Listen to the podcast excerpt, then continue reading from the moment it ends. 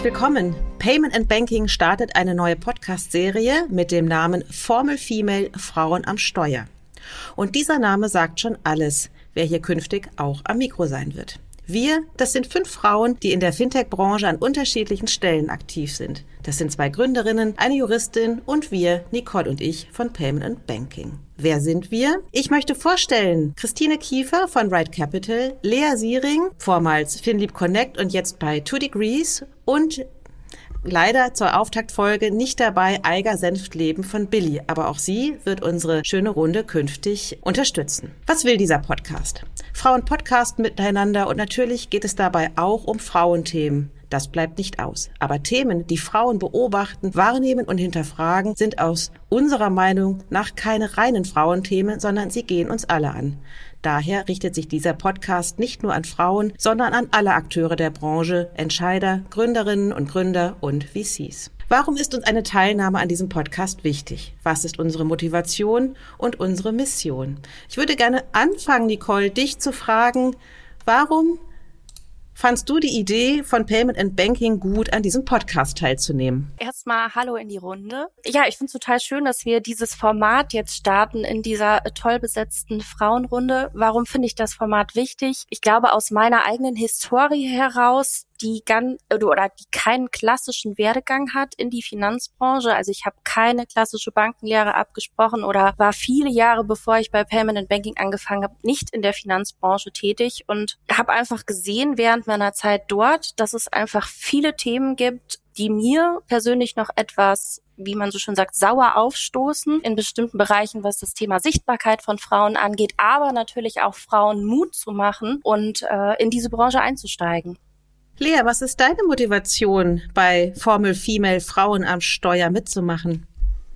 Ich finde gut, was Nicole gerade gesagt hat, nämlich dieses Mutmachen. Wenn ich das in Verbindung bringe mit meiner eigenen Sozialisierung, nämlich aufgewachsen in Westdeutschland in sehr klassischen Strukturen und Rollenbildern, wo es einen Kindergarten ab maximal vier Jahren gab, der von neun bis zwölf Uhr geöffnet war und wo ganz klar war, die Frau arbeitet, wenn überhaupt, in Teilzeit und hat sonst die Aufgabe der Care-Arbeit, dann finde ich es wichtig, dass wir aufzeigen, was haben wir noch für strukturelle Veränderungen vor uns, um zu einer gleichberechtigten Gesellschaft zu kommen und dass wir hier auch in dieser Konstellation gut über unsere Erfahrungen sprechen können und vielleicht aus, uns austauschen können dazu, was wir erlebt haben und was wir aber auch verändern wollen. Was ich vielleicht noch wichtig finde zu erwähnen, ist, dass Payment und Banking sich ja schon in den ganzen letzten Jahren seit Bestehen dafür eingesetzt hat, äh, mehr Visibilität für Frauen zu erzeugen, was, glaube ich, einen riesen Push und eine riesen Veränderung in der Branche schon herbeigeführt hat.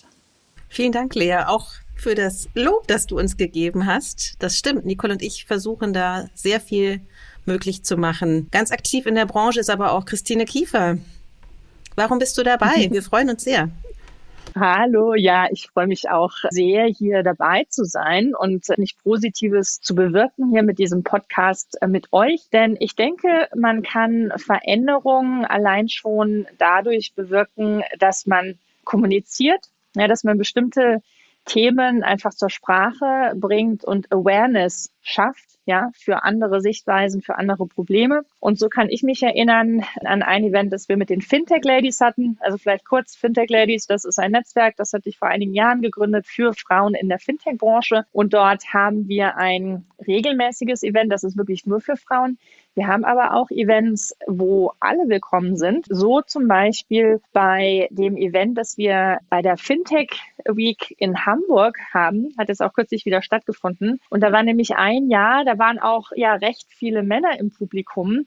Und die haben dann als Feedback gegeben, ach, also das wäre so erstaunlich, über was wir mit so einer Energie diskutieren, weil sich für die eine Themenwelt erschlossen hat, die den, die, ja, das hatten die einfach gar nicht auf dem Schirm, ja, was uns so bedrückt, was wir so für Probleme haben. Und genau das erhoffe ich mir auch von diesem Podcast, dass wir nicht nur weibliche Zuhörer haben, sondern auch viele männliche, die dann mal sagen, aha, so kommt das rüber, so stellt sich das für Frauen dar und die dadurch hoffentlich die Motivation haben, bestimmtes äh, anders zu machen vielleicht. Ja, um da vielleicht auch nochmal anzusetzen, danke auch an Lea, auch von meiner Seite für dieses Kompliment oder für die, für das Wahrnehmen, dass wir uns von Payment and Banking für dieses Thema so einsetzen. Aber dazu erwähnen und auch anschließend, was Christine gesagt hat, auch wenn Christina und ich vielleicht im Operativen und nach vorne heraus sehr visibel sind, was Payment and Banking als Marke angeht, aber dahinter steht ja auch oder stehen ja auch einige Männer, wo ich glücklicherweise sagen kann, dass der Push auch in diese Position, die Christina und ich jetzt als Frauen besetzen, auch von denen einfach ja von Anfang an getrieben worden sind und die uns das auch das möglich gemacht haben und natürlich auch an den gleichen Themen arbeiten. Und deswegen auch die Betonung, dass ich es total wichtig finde, dass wir natürlich diesen Podcast machen, um ein gewisses Augenmerk darauf zu legen, was sind Probleme, die Frauen angeben, aber von Anfang an die Männer da auch ins Boot holen und ähm, da auch ja eine gewisse Awareness schaffen. Geht mir ähnlich, um noch kurz zu ergänzen, warum ich mich total freue, dass wir diesen Podcast starten, ist tatsächlich zum einen, weil ich eben auch merke, dass die Arbeit, wenn man Frauen sichtbar macht, in die Branche hinein fruchtet und dass man aber das, was ihr eben auch gerade schon sagtet, dass man eben aber auch Entscheider mitholt, Männer, die an bestimmten Positionen sitzen, um festzustellen, zum einen, wenn ich eine Frau haben möchte, aus verschiedenen Gründen, weil ich diverse Teams brauche, weil ich auch neue Ideen hineinbringen möchte, weil ich ein Produkt baue, was vielleicht auch in der Zielgruppenwahrnehmung nochmal eine andere Brille braucht, was aber sozusagen auch deren, was die Sorgen und Probleme oder vielleicht auch das Positive an dem, an dem Aspekt bedeutet, eben Frauen mit ins Boot zu holen. Deswegen wünsche und hoffe ich mir sehr, dass jetzt an dieser Stelle nicht schon alle Männer abgeschaltet haben. Denn was wir ja wollen, und das werden wir ja in wechselnder Besetzung eben einmal im Monat tun. Wir setzen uns nämlich ein für Geschlechtergleichheit, die Quote oder auch sprechen über die Sinnhaftigkeit von Frauenförderung und bestimmter Netzwerke. Und das inkludiert ja nicht nur Frauen, sondern grundsätzlich. Und ich denke, das ist auch das, was wir anstreben, nämlich diese, dieses grundsätzliche Sprechen über Frauen in einer diversen Branche zu der wir ja irgendwann mal hinkommen wollen. Lange Rede, kurzer Sinn. Heute starten wir mit dem Thema Wahrnehmung von Geschlechtern in der Branche. Aufhänger des Ganzen war ja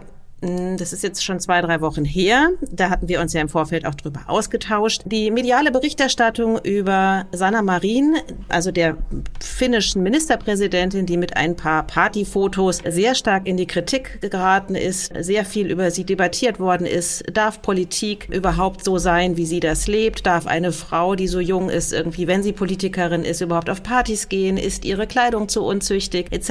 etc. Dann kam aus der Runde, na ja, haben wir vielleicht doppelt Doppelstandards dahingehend, weil schauen wir uns doch mal Boris Johnson an, der uns als Gegenbeispiel zum Partypolitiker eingefallen ist und festgestellt haben, na ja, also sicherlich wird auch über ihn gesprochen, aber hat das eine andere Tonart. Deswegen haben wir das zum Thema gemacht. Gibt es eigentlich Doppelstandards? Und jetzt würde ich die Diskussion gleich eröffnen wollen und frage in die Runde, wer möchte als erstes darauf antworten? Werden Frauen in der Businesswelt anders bewertet als Männer?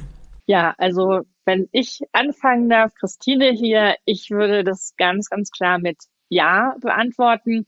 Also gerade am Beispiel von Boris Johnson sieht man ja, dass der mit wirklich so einigen Sachen durchgekommen ist über die Jahre. Ja, ob das jetzt Partyfeiern ist während äh, Corona, ob das ein uneheliches Kind mit einer Mitarbeiterin ist.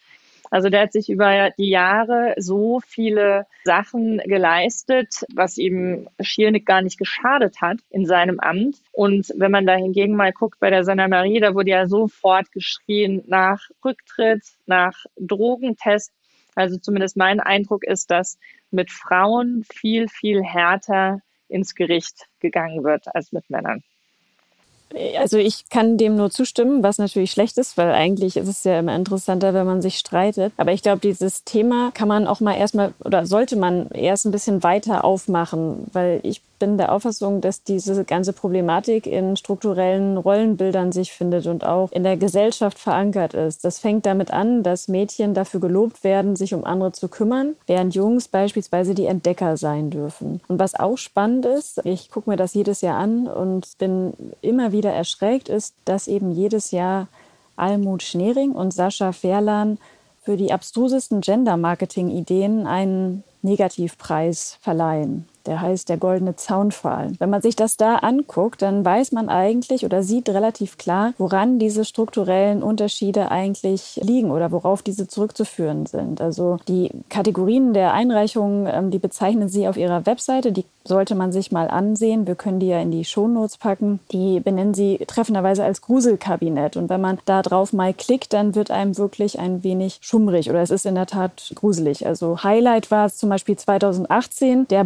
Barbie-Experimentierkasten. Wenn man sich diese Rollenbilder, die im Marketing, in der Industrie generell verwendet werden, diese Klischees, dann wundert einen auch nicht, dass Frauen einen viel schwereren Status haben als Männer. Also wie Christine das ja gerade beschrieben hat, weil von uns einfach sehr, sehr viel mehr erwartet wird, beziehungsweise jetzt komme ich zurück auf diese Torte der Wahrheit, die es von der Zeit oft gibt und die es eben auch zu dem Thema, was Frauen alles falsch machen können, gibt und die treffender nicht sein kann, denn dort wird klar, die Frau kann eigentlich nur alles falsch machen, nämlich entweder hat sie keine Kinder, sie macht Karriere oder sie hat Kinder und macht Karriere, aber es ist immer alles falsch. Und ich glaube, daran müssen wir etwas verändern, indem wir toleranter mit uns gegenseitig werden, aber auch die Presse, die das ja äh, auch in vielen Teilen pusht, also wenn man jetzt die eben genannten Beispiele sich auch noch mal genauer ansieht.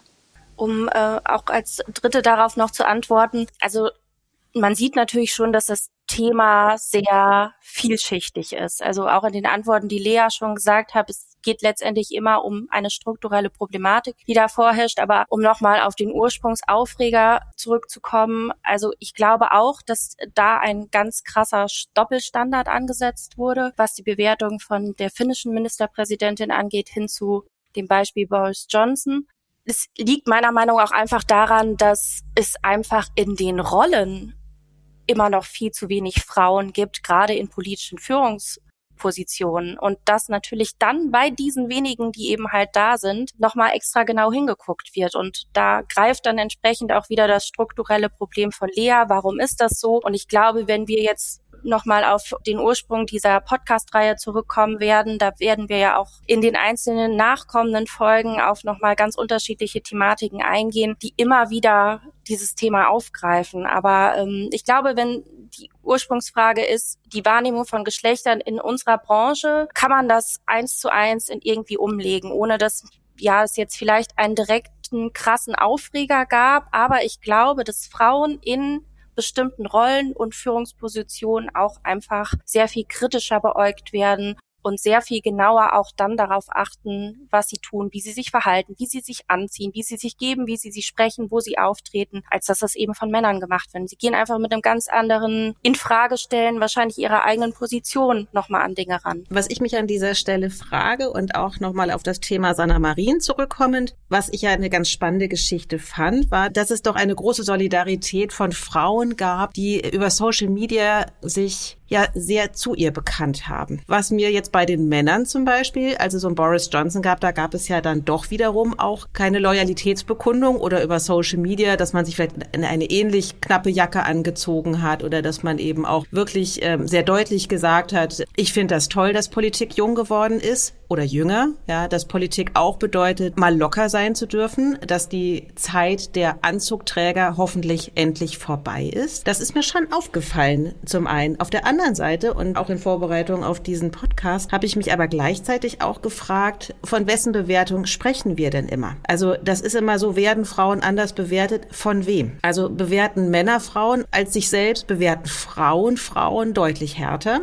Also auch das müsste ja mal diskutiert werden. Und warum ist es dann auch so schwierig, vielleicht als Frau bestimmte Positionen zu bekleiden? Also von wessen Bewertungsparameter sprechen wir an dieser Stelle?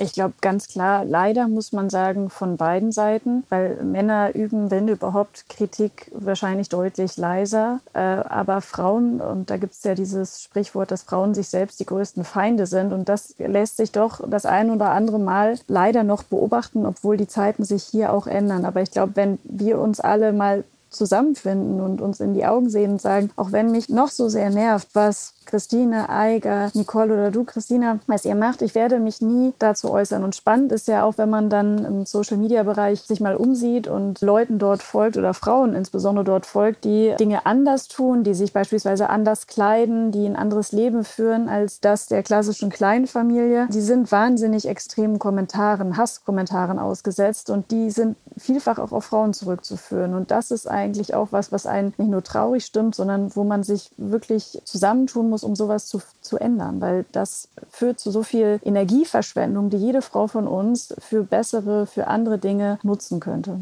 Ja, und deswegen ist, glaube ich, dieser allein positive Support, alles, was man schlecht findet, kann man ja einfach dahinstehen lassen. Aber dass man wirklich immer an irgendwelche Frauen denkt, wenn man einen Posten zu besetzen hat, wenn man ein Lied zu vergeben hat, wenn man irgendwas toll findet, dass man applaudiert und zwar uneingeschränkt ohne Kritik.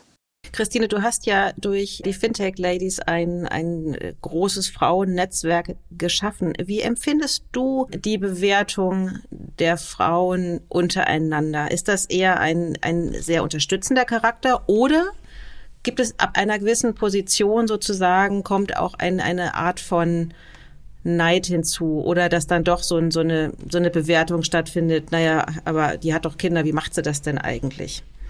Zum Beispiel.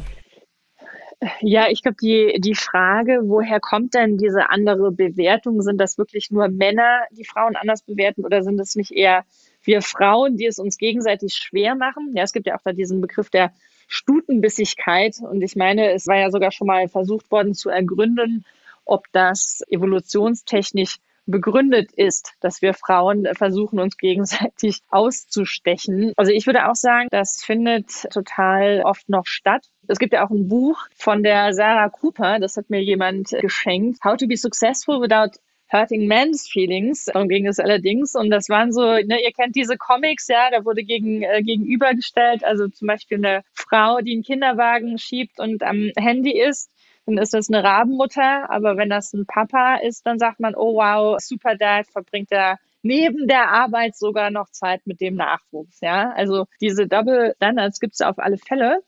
Und ja, egal ob das jetzt evolutionär bedingt ist oder nicht, wir Frauen sollten auf alle Fälle darauf achten, uns gegenseitig zu supporten, ja, und uns gegenseitig auch weiterzuhelfen in unseren Karrieren. Und ich will mal sagen, bei den äh, Fintech-Ladies ist es so. Also das ist ein großes Support-Netzwerk für die, ja, immer noch eher wenigen Frauen, die eben eine Karriere gewählt haben im Fintech-Bereich. Daher, ja, wir sind da sehr supportive, aber das würde ich mir durchaus wünschen, dass das noch in mehr Teilen der Wirtschaft und in mehr Teilen der Gesellschaft so ist. Denn ich muss sagen, ich habe das selbst auch schon mal erlebt, dass es ausgerechnet eine andere Frau war, die mir das Leben schwer gemacht hat und ich mit allen ihren männlichen Kollegen eigentlich super klargekommen bin. Ja, und da muss man sich wirklich fragen, warum funktionieren wir denn so? Ja, also dem kann ich nur zustimmen und äh, nochmal zurückkommt auf das, fin auf das Fintech Ladies Netzwerk. Das ist wirklich ein besonderes. Und bevor ich da aktiv geworden bin, schon vor sehr, sehr vielen Jahren, dachte ich immer, dass solche Frauennetzwerke völlig überbewertet sind. Aber wenn man dort ist, spürt man schon, wie unterschiedlich eine Veranstaltung sein kann und wie anders der Austausch und die vertrauensbildenden Gespräche ablaufen können, wenn man eben in so einer Art geschützten Raum ist. Und was ich vielleicht auch noch wichtig finde, wenn wir anfangen, über Rollenbilder, über warum haben wir eigentlich solche unterschiedlichen Einordnungen von Männern und Frauen, dann finde ich das persönlich und ich fand es auch am Anfang sperrig, total wichtig, wenn man die Sprache auch so verwendet, dass man Frauen einschließt. Und zwar ist mir aufgefallen, dass ihr jetzt auch nicht gegendert habt. Also ihr habt von Entscheidern und von Zuhörern gesprochen. Und ich habe mir oder ich versuche mir jetzt anzugewöhnen, immer auch die weibliche Form zu inkludieren, dass man eben sagt EntscheiderInnen oder ZuhörerInnen. Und wenn man das ganz, ganz oft tut, dann kommt einem das auch nicht mehr so albern vor, als wenn man eben damit anfängt. Und ich glaube, Sprache hat eine unfassbare Macht und schafft einfach eine ganz andere Art von Awareness und äh, jedenfalls die Folgegeneration werden dadurch massiv Profit schlagen, weil für sie dann eben diese klassischen Männerberufe nicht mehr nur per se männlich besetzt sind. Also das sind ja auch immer die Jobs, die per se besser bezahlt sind. Also Banker beispielsweise, sagt ja keiner Bankerin, aber Erzieherin, Putzfrau oder so, das sind dann die weiblich besetzten Berufsbilder oder Tänzerin oder meinetwegen auch Prinzessin, wenn man das als Berufsbild nehmen will. Und wenn wir hier anfangen, eben eine andere Sprache zu verwenden, glaube ich, wird es für diese nachkommenden Generationen viel, viel selbstverständlicher sein, vielleicht auch Forscherin zu sein oder vielleicht Bankerin zu werden. Und das wäre, glaube ich, etwas, was auch verändern könnte. Ja, dem kann ich auch nur zustimmen, um da auch noch zu ergänzen. Also alles das, was ihr gesagt habt, auch wenn es nochmal auf diese Bewertungsstandard angeht, wie teilweise auch auf Social Media bewertet wird. Ähm, ich glaube, wir müssen alle lernen, eine gewisse Form von Reflexion. Zum einen, wie schnell man dabei ist, eine Bewertung rauszuhauen aus einer Momentaufnahme, die vielleicht überhaupt nicht das eigentliche Leben der Person in dem Moment widerspiegelt, aber auch eine gewisse Form der Empathie entwickeln, gerade in diesem Frauenkomplex und ich das jetzt sehr unabhängig von unserer Branche, einfach da ein bisschen feinfühliger zu sein und sich einfach auch bewusst zu machen, dass jeder Weg unterschiedlich ist und auch dieser Weg halt eben gewählt wird, ob man jetzt sich dazu entscheidet, als äh, in Teilzeit zu arbeiten, in Vollzeit Kinder zu haben oder eben keine Kinder zu haben. Das sind einfach Bewertungsstandards, die einfach in dem Moment gar keine Rolle spielen dürfen. Und äh, ja, Lea noch zu ergänzen, Gendern ist ebenfalls für mich ein wahnsinnig guter Weg und da kann ich eins zu eins anknüpfen, als Vorbild da ranzugehen für jede kommende Generation oder auch für die eigene Generation, die es halt eben noch nicht machen, ja, alle entsprechend äh, zu inkludieren und ein Bewusstsein zu schaffen, dass es halt eben unterschiedlichste Geschlechter gibt, die halt einfach Teil unserer Gesellschaft sind, unserer Branche, was auch immer. Aber meine Frage an euch wäre natürlich, wie habt ihr denn in euren Karrierewegen, Christine hat das eben schon mal so ein bisschen angedeutet, wahrgenommen, gab es für euch sowas wie ein Doppelstandard oder so eine Extrameile, die ihr gehen musstet? Im Gegensatz, wenn man jetzt, ich meine, ich weiß teilweise bei Christine weiß, du hast auch einen Co-Gründer, Co-Founder in dem Fall. Hattest du das Gefühl, dass es da Unterschiede gab? Ja, also was ich ganz stark wahrgenommen habe, war der Wechsel aus England nach Deutschland. Also ich habe ja nach der Uni in der amerikanischen Investmentbank angefangen zu arbeiten in England. Und dort wurde ganz, ganz streng darauf äh, geachtet, dass die New Analyst Class, dass die 50-50 besetzt war. Es war auch ganz stark auf Minderheiten geachtet worden. Und da habe ich einen ganz großen Unterschied zu Deutschland bemerkt. Ja, also ich würde mal sagen, wir sind hier noch 10, 20 Jahre hinter dem angloamerikanischen System hinten dran. Und hier würde ich auf alle Fälle sagen, dass man sich viel mehr anstrengen muss als Frau. Und ja klar, ich denke, das hilft mir schon, dass ich einen äh, männlichen Co-Founder habe, denn da gibt es ja auch diverse Statistiken, die zeigen, wie viel Funding eben nur an gemischte Teams oder gar an rein weibliche Teams. Ich glaube, die Quote ist total erschreckend. Ich glaube, nicht mal ein Prozent oder so des VC-Fundings geht an weibliche Gründerteams. Ja, also da hilft es schon. Ich würde Christine auch zustimmen, dass man das als, dass man es als Frau, wenn man versucht, Karriere zu machen, grundsätzlich ein bisschen schwerer hat. Äh, und zwar in jeder Lebensphase, wenn man gerade anfängt zu arbeiten und äh, wie Christine ja zum Beispiel auch, wenn man einfach hübsch ist, groß ist, auffällig ist, dann sieht man sich oft dem Vorwurf ausgesetzt, naja, die ist ja nur weitergekommen, weil sie halt so gut aussieht, wenn ich das jetzt mal so ganz platt sagen darf. Und das ist zum Beispiel ein Vorwurf, der mich immer unfassbar verletzt hat und der mich äh, dazu ermutigt hat, immer bis als Letzte im Büro zu sein, viel wissenschaftlich zu schreiben, einfach immer diese Extrameile zu gehen. Ob das jetzt immer zielführend war, weiß ich nicht. Aber man hat immer das Gefühl gehabt, man muss sich nochmal extra beweisen, um zu zeigen, naja, das lag jetzt, als ich 28, 29 war, nicht daran, dass ich irgendwie blonde Haare habe und groß bin, sondern es liegt daran, dass man wirklich smart ist, dass man intelligent ist, dass man was weiß und was kann. Und dieses äh, Syndrom des sich verteidigen müssen habe ich irgendwie immer noch. Also immer habe ich das Gefühl, ich muss extra gut vorbereitet sein muss äh, bessere Zahlen wissen oder bessere Zahlen haben, alles gut organisiert haben. Und ich glaube, das haben Männer ganz oft nicht, diesen Drang zum Perfektionismus oder diese Angst davor, einen Fehler zu machen, weil man sich das einfach nicht erlauben kann. Und das ist eigentlich schade. Und schlimmer oder noch gefährlicher wird es eigentlich, wenn man dann Kinder bekommt und auf einmal als Working Mom abgestempelt wird, wohingegen Männer dann einfach als Familienvater bezeichnet werden, was ja ein paradoxer Begriff ist. Und auch da gibt es ja mannigfach Studien, die eigentlich alle aussagen, Männer Mit Familie haben eine höhere Wahrscheinlichkeit, Karriere zu machen, wohingegen das bei Frauen genau in die andere Richtung sich abschwächt. Ja? Und eben auch diese Begrifflichkeiten, die ich schon aufgeführt habe, Working Mom, Karrierefrau, Familienvater, die zeigen, dass wir da noch viel, viel, viel, viel zu tun haben. Oder was ich auch spannend fand, war, dass Angela Merkel, unsere Kanzlerin, zwar dafür gesorgt hat, dass Frauen visibler werden, aber wie wurde Angela Merkel genannt? Mutti. Und das fand ich irgendwie auch relativ spannend, weil keiner sagt jetzt zum Olaf unser Vati, ja. Also zum einen schwingt da so mit, als ob das Wort Mutti etwas Negatives ist. Ich glaube, das hat nicht per se etwas Negatives, sondern Mutti heißt ja auch verlässlich, ja, beständig, liebevoll. Da sind wir wieder bei Rollenzuschreibungen. Ja, bei Christina, jetzt können wir uns aber auch mal streiten. Jetzt sage ich, eine Mutti kann aber auch sein als jemand, der nicht oder die nicht ernst zu nehmen ist und die machtlos ist. Also man kann ja auch sagen, es ist eine Degradierung, äh, als Kanzlerin Mutti genannt zu werden. Und wenn das dann doch alles so positiv ist, dann könnte man doch auch Olaf Scholz jetzt äh, einfach ab, ab Ausstrahlung dieses Podcastes nur noch als Vati bezeichnen. Und ich glaube, es fände wirklich niemand witzig und auch niemand positiv, weil er damit ja liebevoll ist und fürsorglich. Ja. Aber das ist nicht das Attribut, was ein Vati bekommt. Also wir feiern zwar die Karriereväter, aber Fati ist ja per se erstmal nicht positiv konnotiert, obwohl es ja Gott sei Dank viele, viele Männer gibt, die ja versuchen, da doch auch so eine Art, äh, also den Spagat eben eben hinzubekommen. Auf die Frage von der Nicole zurückkommend, ob man die Extrameile gehen musste. Also ich habe ja immer gearbeitet und habe ja zwei Kinder und das Interessante fand ich, dass aus meiner Generation relativ wenig Gegenwind kam, sondern der Widerstand, der, der mir entgegengebracht wurde, war ja vor allen Dingen von der Generation meiner Eltern Eltern nach dem Motto, weil ich meine, ich lebe in Berlin und gibt in Berlin zum Glück und das ist in dem Fall tatsächlich Glück, weil das im Rest der Republik nicht selbstverständlich ist, ganz früh die Möglichkeit natürlich die Kinder auch ähm, in die Betreuung zu geben. Das war für mich total wichtig, weil es für mich immer klar war, ich äh, werde es nicht schaffen, drei Jahre zu Hause zu bleiben, beziehungsweise dann kommt das nächste Kind, dann ist man als Frau sechs Jahre zu Hause und dann kann man nämlich beruflich sowieso einpacken. Also da, das ist tatsächlich so. Das wäre bei einem Mann aber nicht anders, sondern es sind ja die entscheidenden Jahre, in denen sich entscheidet, welchen Karriereweg man ein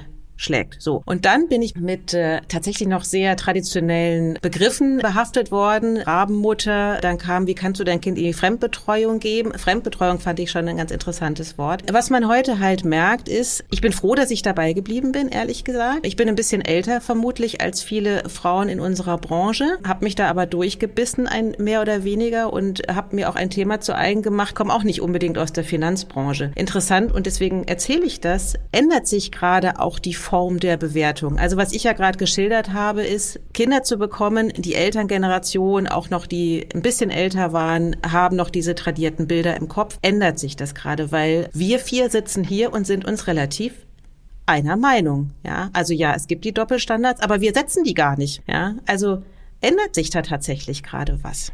Wie seht ihr das? Oder gibt es einfach, und es kann ja auch sein, wenn man eben mal außerhalb unserer Branche, und ich finde es immer wieder, also ich meine, wenn Frauen in unserer Branche arbeiten, dann können die auch was. Das muss man halt auch einfach mal sagen. Also das finde ich auch immer ganz wichtig, das auch äh, zu begreifen. Oder gibt es eben auch immer noch sehr, sehr viele Frauen, denen das auch gar nicht so wichtig ist? Also ich würde mal äh, sagen, also das ist auch so manchmal so ein bisschen auch meine Standardantwort, wenn gefragt wird, ja, was kann man denn tun, dass ich der Frauenanteil in einem bestimmten Bereich äh, vergrößert. Ja, also egal, ob man jetzt äh, über Studienanfänger redet in MINT-Fächern oder Gründerinnenanteil oder Anteil der Frauen in der Fintech-Branche. Also ich glaube nicht, dass man es durch irgendwelche Maßnahmen schafft, dass sich von einem Jahr zum anderen ein großer Sprung ergibt. Ja, also ich glaube nicht, man kann irgendein Programm schaffen von der Regierung beispielsweise und zack haben wir im nächsten Jahr fünf bis zehn Prozent mehr Gründerinnen. Ja, ich glaube, dass das nicht möglich ist. Und warum glaube ich, dass das nicht möglich ist? Weil ich sehe solche Veränderungen, die brauchen Zeit, weil da die Gesellschaft als Ganzes anders denken muss. Ja, es fängt ja erstmal an damit, dass ein kleiner Teil der Bevölkerung anders denkt, dass es Pioniere gibt, ja, wie, wie uns zum Beispiel, die sagen, das muss anders laufen, das muss mehr Gleichberechtigung geben. Aber das ist einfach ein Wandel, der Zeit braucht und ich würde die Zeit äh, festsetzen auf eine Generation. Nämlich die Mütter von heute, die denken noch mal ganz anders. Christina, du sagtest es gerade, das war eher die Generation deiner Eltern, die da noch ganz andere Vorstellungen hatte im Kopf. wir sehen das jetzt schon wieder anders und geben das dann auch nochmal ganz anders an unsere Kinder weiter. Ja, also von daher muss man, glaube ich, leider sagen, das ist einfach normal, dass solche große Veränderungen nicht wahnsinnig schnell vonstatten gehen. Ich glaube auch, also auf deine konkrete Frage, ob sich da hingegen irgendwas ändert, ich oder geändert hat, ich glaube, nein. Was sich geändert hat, ist, dass das Bewusstsein, dass es eben diese Doppelstandards gibt, das ist möglicherweise jetzt da, das sehe ich auch. Aber ich finde, das ist noch lange nicht zu Ende erzählt und dass man natürlich immer wieder auf den und in den unterschiedlichsten Wegen darauf hinweisen muss, dass halt diese einfach existieren. Und also da kann man klein, klein anfangen. Ob es die Bezahlung ist, ob es noch der Unterschied zwischen Care-Arbeit und, wie sagt man, Entschuldigung, Lohnarbeit gibt. Das, da sind einfach noch so viele Baustellen, die es da zu beackern gibt. Aber wie gesagt, das Bewusstsein wird immer größer für solche Themen. Aber dass sich da hingegen irgendwie großartig was geändert hat, würde ich ganz klar mit Nein beantworten. Aber beim Bewusstsein äh, fängt es ja an. Also ich finde, das kann man immerhin positiv bemerken. Und das ist ja auch der erste Schritt. Also bevor es eine tatsächliche Veränderung geben kann, muss ja erstmal die Veränderung in den Köpfen geben. Und das kann man immerhin sagen, das findet statt.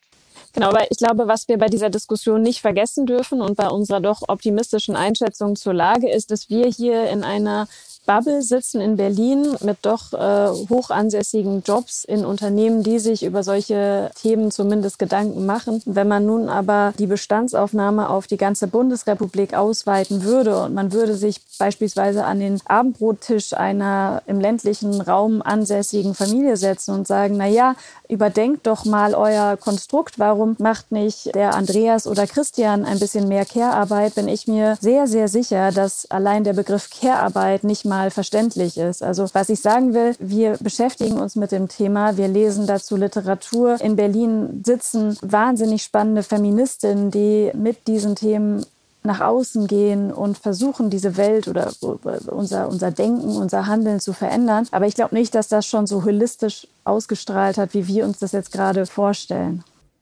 Das glaube ich nämlich auch, weil wir gerade oder zumindest auch in dieser Runde an den Themen arbeiten und das natürlich voranbringen, ist das noch lange natürlich kein Indiz dafür, dass es ein Spiegel für irgendwas ist, was generell die Themen sind, die möglicherweise eine Kleinfamilie umtreibt oder wie da eine Frau, die möglicherweise auch in den Beruf einsteigen möchte oder gerne mehr arbeiten will oder da gar keine Möglichkeit sieht.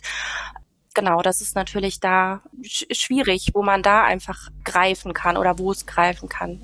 Und fairerweise muss man auch noch, wenn ich das noch ergänzend hinzufügen darf, auch in Berlin sagen, ich habe äh, Kinder bekommen und habe relativ früh wieder angefangen zu arbeiten. Und das, die Reaktion aus dem Umfeld, also sowohl von langjährigen Freundinnen oder eben auch Frauen, die ich während dieser Babyzeit kennengelernt habe, waren immer total entrüstet und zwar wie folgt das könnte ich nicht, was ja gleichzeitig ein schlechtes Gewissen bei mir zum Beispiel impliziert. Und ich habe dann immer gesagt, na ja, aber warum nicht? Ja, aber ich muss doch beim Kind sein. Und ich sage, na, aber beim Kind ist ja jemand, der Vater. Ja, aber der kann das nicht so gut. Wenn sogar wir hier in Berlin noch mit solchen Vorurteilen und mit solchen Rollenklischees und Rollenmustern behaftet sind, dass man davon ausgeht, wenn man nicht mindestens ein Jahr beim Kind bleibt, dann wird dieses Kind nachhaltig Schäden beibehalten, dann ist es für mich ein klares Zeichen, wir sind noch lange nicht da, wo wir denken, dass wir da sind.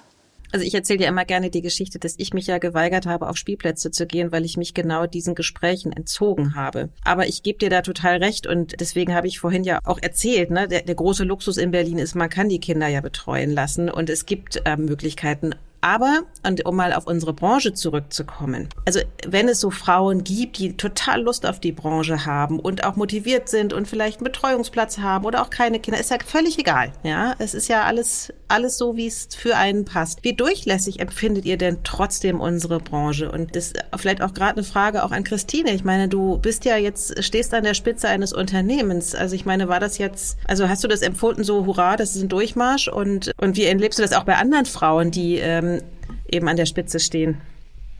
Also ich würde, ich würde auch hier sagen, es wird besser. Ja, wenn ich noch äh, zurückdenke von ein paar Jahren, da gab es, also wenn wir jetzt äh, sagen, unsere Branche, jetzt mal nicht bezogen auf die Finanzbranche insgesamt, sondern auf die Fintech-Branche, dafür möchte ich jetzt erstmal nur sprechen. Da gab es ja vor einigen Jahren kaum Gründerinnen.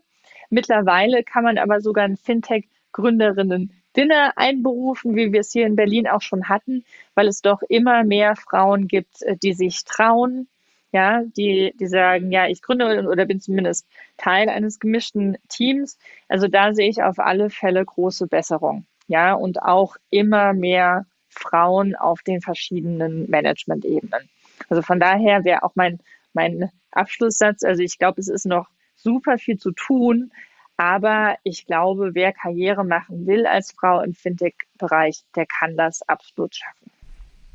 Daran würde ich gerne meine Frage direkt anschließen, weil du sagst, wer Karriere machen will, kann es schaffen. Das setzt ja auch voraus, dass es sozusagen auch zum einen Positionen gibt, die für Frauen ähm, gemacht oder beziehungsweise die eben auch frei sind, die nicht besetzt sind oder auch neu geschaffen werden. Wie funktioniert sozusagen aus deiner Wahrnehmung auch dieses nach oben kommen? Also wer fördert da wen? Also nur sozusagen die, der Wunsch, ich will jetzt Karriere machen, das kann ich mir hundertmal wünschen, wenn niemand da ist, der das fördert. Sind das aus deiner Wahrnehmung vor allen Dingen Frauen, die fördern oder nimmst du das auch so wahr, dass es durchaus auch viele, viele Männer gibt, die eben diesen Doppelstandard gar nicht mehr anlegen und sagen, ich nehme einfach den oder die beste Kandidatin? Also ich finde auch hier hat sich vieles verbessert in der Branche. Also viele Fintechs haben das ganz, ganz explizit auf dem Schirm. Also ich denke da an die Rede beim Sommerfest von Billy. Da war ich letztes Jahr äh, eingeladen. Da hat nämlich der Matthias Knecht äh, sich ganz deutlich für Frauenförderung ausgesprochen. Bei denen wird es ganz groß geschrieben. Die wollen sogar 50-50 erreichen. Das fand ich sehr lobenswert. Und so gibt es ja auch immer mehr hausinterne Frauennetzwerke. Also bei Mastercard weiß ich, gibt es das oder aber auch hier bei der Solaris Bank. Also von daher Frauenförderung auch in Fintechs, das ist angekommen und wird groß geschrieben. Wie empfindest du das, Lea?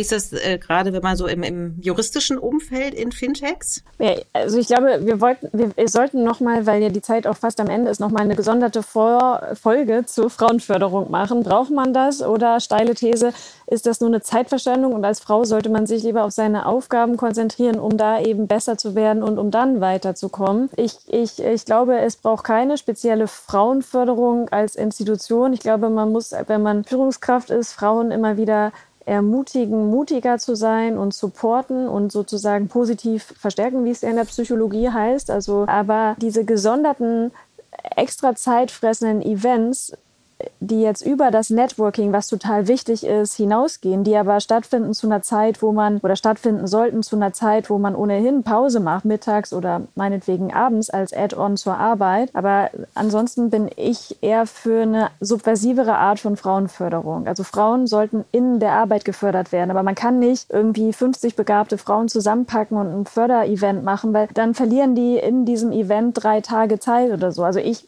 kann vielleicht noch eine Sache aus einer Anekdote aus aus meiner Anwaltszeit erzählen. Da gab es viele frauenfördernde Events. Zuletzt habe ich eins in London besucht mit ganz tollen Coaches. Das Event hat aber drei volle Tage beansprucht, also Wochentage. Und als Anwalt ist man wann erfolgreich oder als Beraterin, äh, Anwältin oder Beraterin, jetzt habe ich selber nicht gegendert, wenn man viel Billables produziert. Wenn man nun aber als Frau drei Tage verschickt wird nach London, um darüber zu reden, was man für strukturelle Probleme als Frau hat, fehlen einem, wenn man es richtig, wenn es richtig gut gelaufen wäre, 30 Billables. Und da kann sich jeder ausrechnen, was das schon für ein Fee-Income gewesen wäre. Und mich hat das kolossal aufgeregt. Also ich hätte das dann eher abends gemacht oder obligatorisch am Wochenende. Aber diese drei Tage rausgezogen zu sein, die haben am Ende einem dann ja bei der Promotion nichts gebracht, weil da wird man eben rein an Zahlen gemessen. Und das fand ich eben ganz interessant auch zu sehen, dass man dadurch ja eher den Erfolg bremst, wenn man viele solche Events anbietet. Und ich glaube, das lässt sich auch auf die Industrie übertragen. Wenn ich Frauen oft rausziehe aus ihrem Daily Business, um sie zu coachen, dann können sie in dieser Zeit keinen Mehrwert für das Unternehmen schaffen. Und dann ist eben die Frage,